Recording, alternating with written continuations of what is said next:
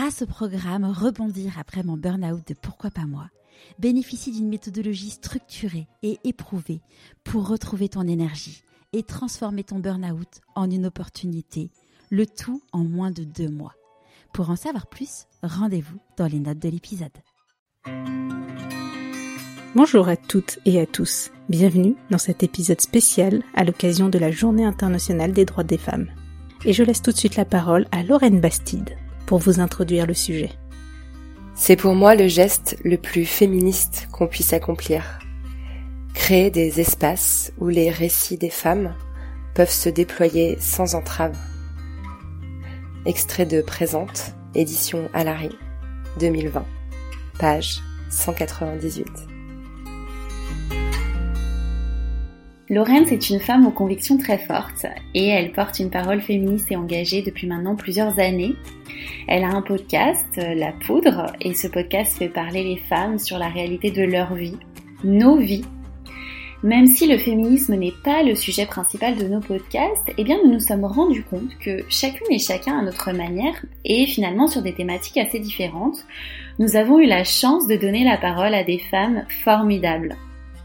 Alors aujourd'hui, nous avons eu envie de nous rassembler pour vous parler de ces espaces de parole, revenir sur des temps forts du féminisme, questionner le concept de sororité. Vous savez, ce mot dont on entend souvent parler et qui fait tant écho à notre collectif de podcasteuses et podcasteurs. Et puis vous faire connaître à travers des récits et des sujets qui nous ont touchés les espaces de parole que sont nos podcasts à l'occasion de cette journée du 8 mars 2021, journée internationale des droits de la femme. Une femme, c'est une sœur, une fille, une épouse, une cousine, une amie, une collègue, une maman, une tante, une grand-mère, une amante, une sportive, une ministre, une chef d'entreprise, une prof, une médecin, une étudiante, une actrice, une pilote. Mais aujourd'hui encore, c'est une victime, une oppressée, une cible, une prisonnière. En 2021, nous sommes des milliards de femmes dans le monde. Et pourtant, nos droits sont encore sans cesse remis en cause. Ces inégalités, nous les rejetons de toutes nos voix. Alors oui, les choses avancent, mais on le sait, il reste du chemin à parcourir. Prêt pour une petite rétrospective? Prenons quelques minutes pour regarder le chemin que nous avons déjà parcouru. En 1791, la Déclaration des droits de la femme et de la citoyenne déclare La femme naît libre et demeure égale à l'homme en droit. Olympe de Gouges, première féministe. Oui, comme ça, ça paraît sympa, mais je vais te prouver, Cédric, que c'était bien éloigné de la réalité. Tiens, par exemple, il a fallu attendre 1925 pour que les filles et les garçons aient enfin le même programme scolaire et les mêmes examens. Et c'est seulement en 1938 que les filles ont eu accès à l'université. En 1965, un nouveau cap est franchi. Les femmes peuvent gérer leurs biens propres et exercer une activité professionnelle sans le consentement de leur mari. Et c'est pas trop tôt. En 1972, le principe d'égalité salariale entre femmes et hommes est inscrit dans une loi. Oui, c'était il y a presque 50 ans. Et finalement, on voit que le combat reste d'actualité. Charlotte, tu nous en parleras avec le cas des sportives, je crois. Tu as raison Nadia. Mais pour l'heure, je te parle de 1975 et de la législation de l'avortement, date à laquelle l'IVG est autorisée par la loi Veil. Et ça, c'est Marie qui reviendra dessus. Et dire qu'il a fallu attendre jusqu'en 1980 pour que le viol soit reconnu comme un crime, et encore après, il a fallu patienter euh, dix ans pour la reconnaissance du viol entre époux, c'est dingue C'est clair. Et en 1984, le congé parental est mis en place sans distinction de sexe. Un sujet d'actualité en 2021 avec le congé paternité dont nous parlera Nadia. Et moi, je vous propose de sauter en 2017 car c'est une année clé dans la réappropriation de l'espace public par les femmes. L'affaire Winston a entraîné une libération de la parole. Après ces révélations, des milliers de femmes ont raconté face au monde, sur Twitter et sur les réseaux sociaux, le harcèlement et les agressions sexuelles dont elles ont été victimes. Les hashtags MeToo et Balance ton port ont cassé les codes et bouleversé l'ordre établi. Comme nous le disions en introduction de cet épisode, Lorraine Bastide a écrit C'est pour moi le geste le plus féministe qu'on puisse accomplir, créer des espaces où les récits de femmes peuvent se déployer sans entrave. Plongeons maintenant dans ces espaces que nous avons créés à travers nos podcasts. Et pour commencer, donnons la parole à Cédric, qui a créé Papatriarcat. Nous venons de terminer sur la fameuse année 2017 et ce grand chamboulement sur la place de la parole des femmes. Pour moi, il est essentiel de se poser un moment sur le consentement. Je suis un homme et c'est aussi ma responsabilité de le faire. Le consentement, il doit être libre, donc pas sous la contrainte. Il doit être clair et exprimé. C'est-à-dire que l'adage qui veut dire qui ne dit rien consent, ben c'est de la merde. Voilà, on va dire tel quel. Le consentement, il vaut pour un instant T, et surtout, il est révocable. On peut changer d'avis, peu importe la situation ou l'enchaînement des événements. Il me semble important aussi de rappeler que si on veut évoluer efficacement dans la société sur le consentement, ça passera aussi par les enfants, par les petites filles et par les petits garçons. Il sera beaucoup plus facile pour un enfant de comprendre le consentement si on respecte le sien et si on lui apprend à respecter celui des autres. Respecter le consentement de nos enfants, c'est leur apprendre l'importance de cette démarche. Mais il n'y a pas que ça aussi d'important et qui est dans notre quotidien, il y a la langue. Et j'ai eu l'occasion d'en parler avec Noémie Delattre, je vous livre tout de suite un extrait.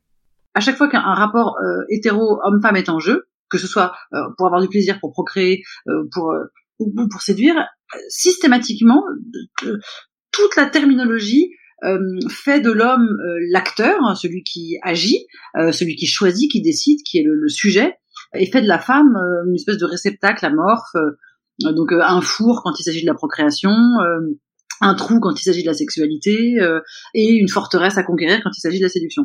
Donc dans tous les cas, il, s'agit de quelque chose d'immobile et de sans pensée propre, sans, sans désir, sans volonté, et donc forcément sans consentement. Qui irait demander le consentement d'un four ou d'une forteresse? Personne.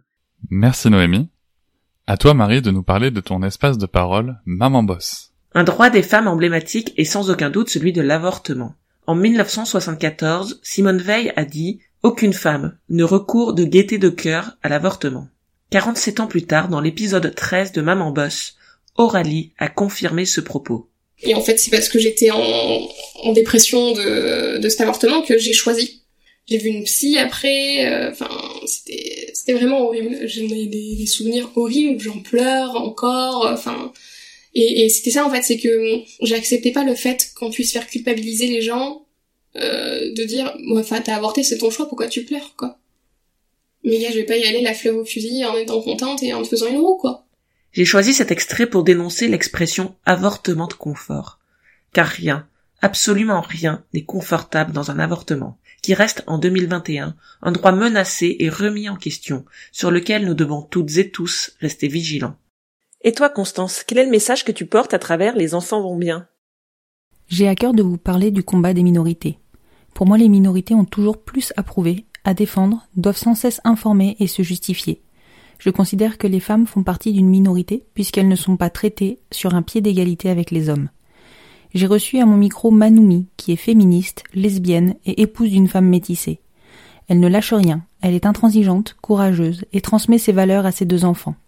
Cet épisode hyper inspirant montre que nous existons et que nous sommes fortes. Alors à l'époque, je ne sais pas si c'est encore le cas, je voudrais pas dire une bêtise. À l'époque, il était unique en France. Il était à l'université de Paris 8, mhm. euh, au nord de Paris. Et c'est un master dans lequel tu étudies les rapports euh, de sexe et toutes les questions euh, liées au patriarcat, à la domination masculine, etc., etc. Donc c'est un truc qui m'a animé extrêmement fort quand j'étais jeune.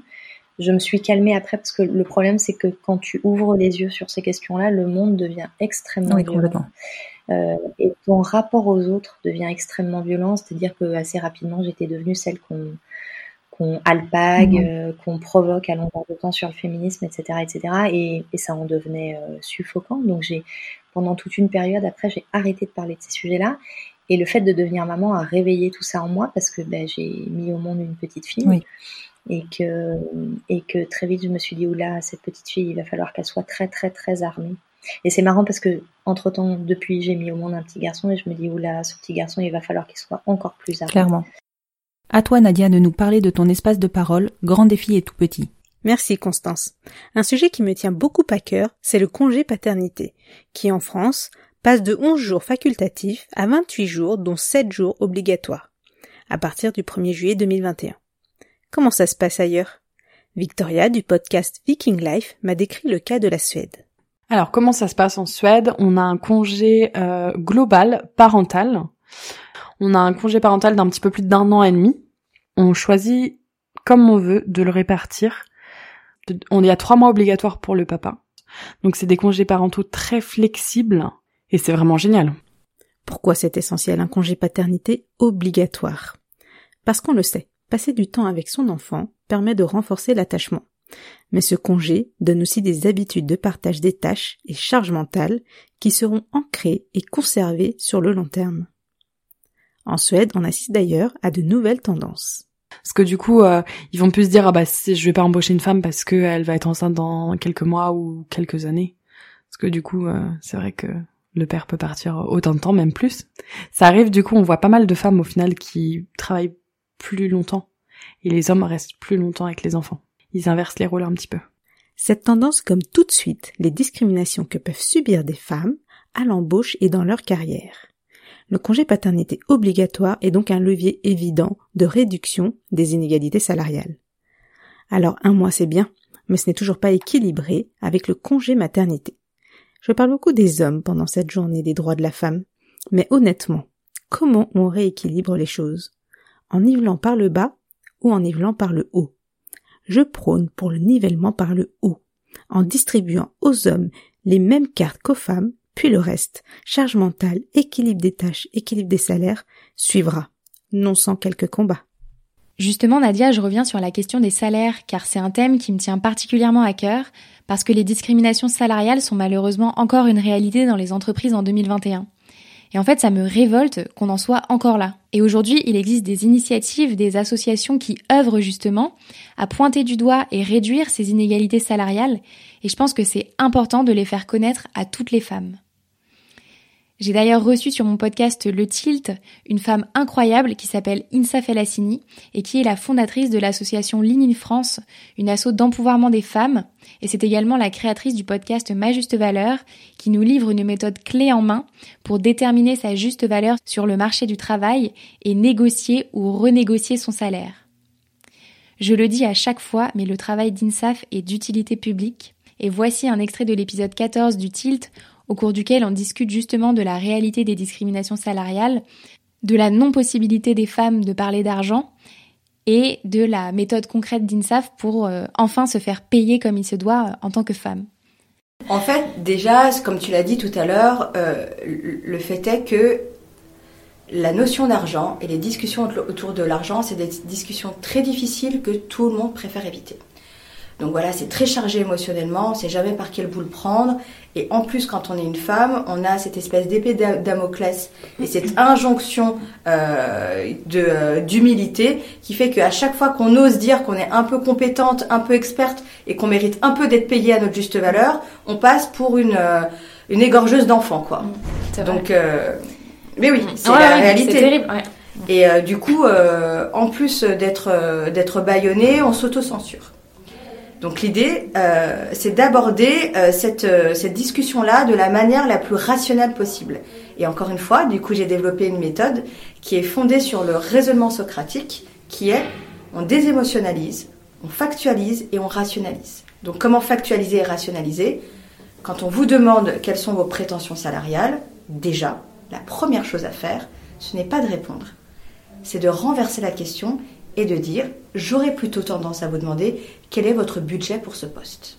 Et là, tu as une visibilité sur le budget de ton recruteur entreprise. Et là, puisque tu as fait tous les exercices auparavant, tu peux rapidement euh, classifier ce budget-là. Est-ce qu'il est dans ta juste valeur déjà ou est-ce que tu vas perdre ton temps parce qu'il veut pas te payer? Je remercie INSAF pour son témoignage et si tu es une femme et que tu as besoin d'idées et d'outils pour reprendre le pouvoir sur ta vie professionnelle, tu trouveras certainement ce que tu cherches sur mon podcast Le Tilt. Et toi Charlotte, dans Pourquoi pas moi, tu as aussi abordé la question du salaire avec une sportive de haut niveau, je crois. Effectivement, si les choses évoluent dans certains domaines, il existe des pans entiers de notre société dans lesquels les conditions des femmes sont très loin d'être équivalentes à celles des hommes.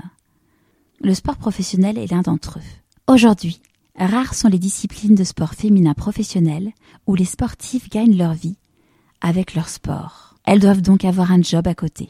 J'ai eu le plaisir d'ailleurs d'interviewer Laura Di Muzio, championne de France de rugby. Laura s'est donné les moyens de vivre de son sport en créant sa propre activité. Elle a osé affronter ses peurs pour transformer sa passion pour le rugby en une entreprise. Avant de vouloir euh, réussir son aventure, il faut se donner les moyens de la vivre. On ne fait rien de bien quand on a peur de se tromper. Euh, moi, je le vis, je le vis dans le monde de l'entreprise, tout comme je le vis dans mon équipe.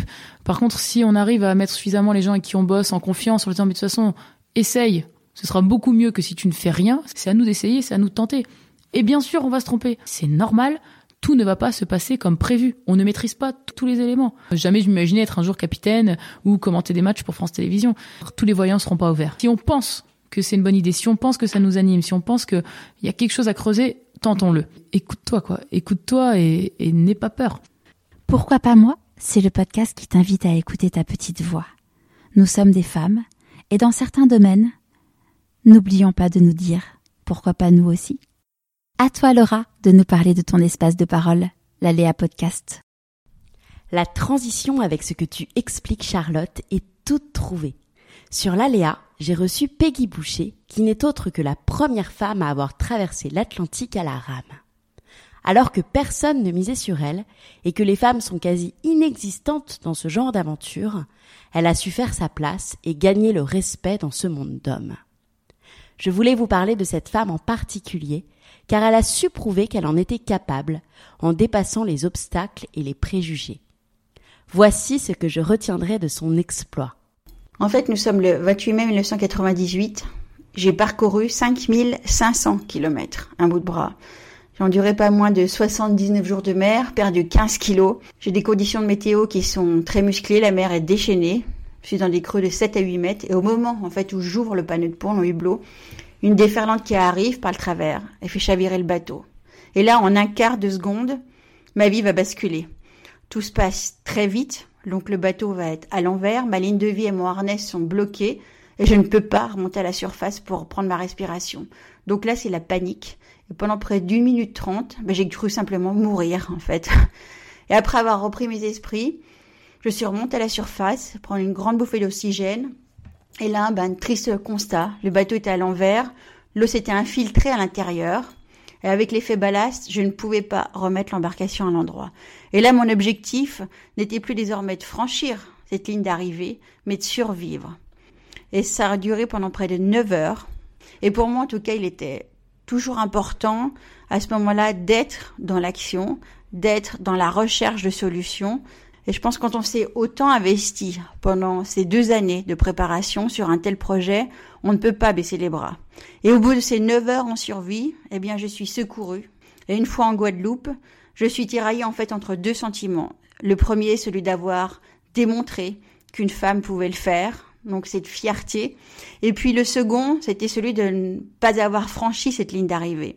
Comme quoi, tout est possible quand on désire quelque chose de très fort, même quand on est une femme. N'est-ce pas, Célia? À toi de nous parler de ton espace de parole, ma passion, mon job. Bien sûr. Alors moi, je vais vous parler de Charlotte Vallet, que j'ai eu la chance de recevoir sur ma passion, mon job. Charlotte, elle est aujourd'hui euh, hypnothérapeute et praticienne bien-être et euh, véritablement passionnée par euh, ce qu'elle fait. Mais pour autant, elle revient de très très loin et vraiment, je suis impressionnée par son parcours de combattante et par tout le courage qu'elle a eu, notamment que ce soit dans sa vie de femme comme dans sa reconversion professionnelle. J'aurais pu faire mieux, mais j'avais pas envie de faire mieux parce que j'avais pas envie qu'on m'impose des matières. Comme aujourd'hui, j'ai pas envie qu'on m'impose une façon de bosser ou, euh, une, façon d'être, tu vois. Alors vous, vous l'entendez dans cet extrait et je vous l'ai dit, Charlotte, elle revient de loin.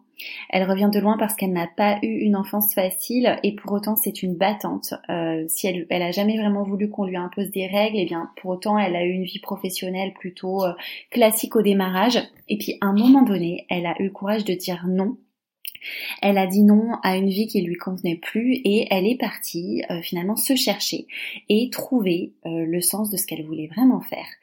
Et si aujourd'hui elle a une vie libre et épanouissante qui lui correspond à l'image finalement de la femme qu'elle voulait être, eh ben je pense qu'on peut toutes et tous euh, le faire, à condition vraiment de suivre nos instincts et de ne pas se laisser dicter quoi que ce soit par quiconque. Enfin bon, je sais pas ce que t'en penses Myriam. Toi, t'as reçu des femmes qui t'ont inspiré sur The French Working Mom? Absolument. C'est même tout l'objectif du podcast The French Working Mom faire témoigner des femmes qui peuvent nous inspirer pour lever les freins à l'ascension professionnelle que connaissent les femmes, et notamment autour de la maternité. On a tous en tête cette image de Marie Curie, entourée d'un parterre d'hommes scientifiques à une conférence. Comment trouver sa place dans un milieu masculin? Comment se projeter maman dans une carrière qui ne laisse pas la place à la famille? Son parcours est impressionnant, mais est-il inspirant? Les femmes ont besoin de rôles modèles qui leur montrent comment réussir leur carrière et leur vie de famille et qui leur montrent que cela les rend heureuses.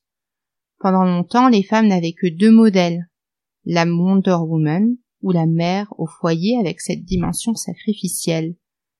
Mais les femmes sont des êtres humains comme les autres.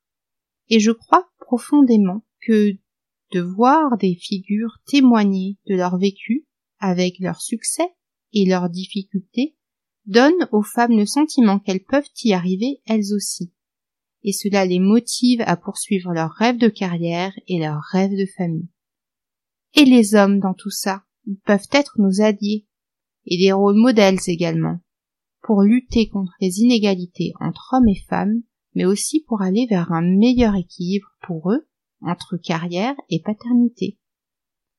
Caroline Tellier nous raconte dans un épisode comment voir son chef partir à 18 heures et avoir un mari qui la soutient ont été fondamentaux pour être CEO France de PayPal et mère épanouie en même temps. Des rôles modèles femmes, il y en a, euh, et de voir qu'en fait c'est des hommes qui le font et qui décomplexent les femmes. J'ai trouvé ça super inspirant.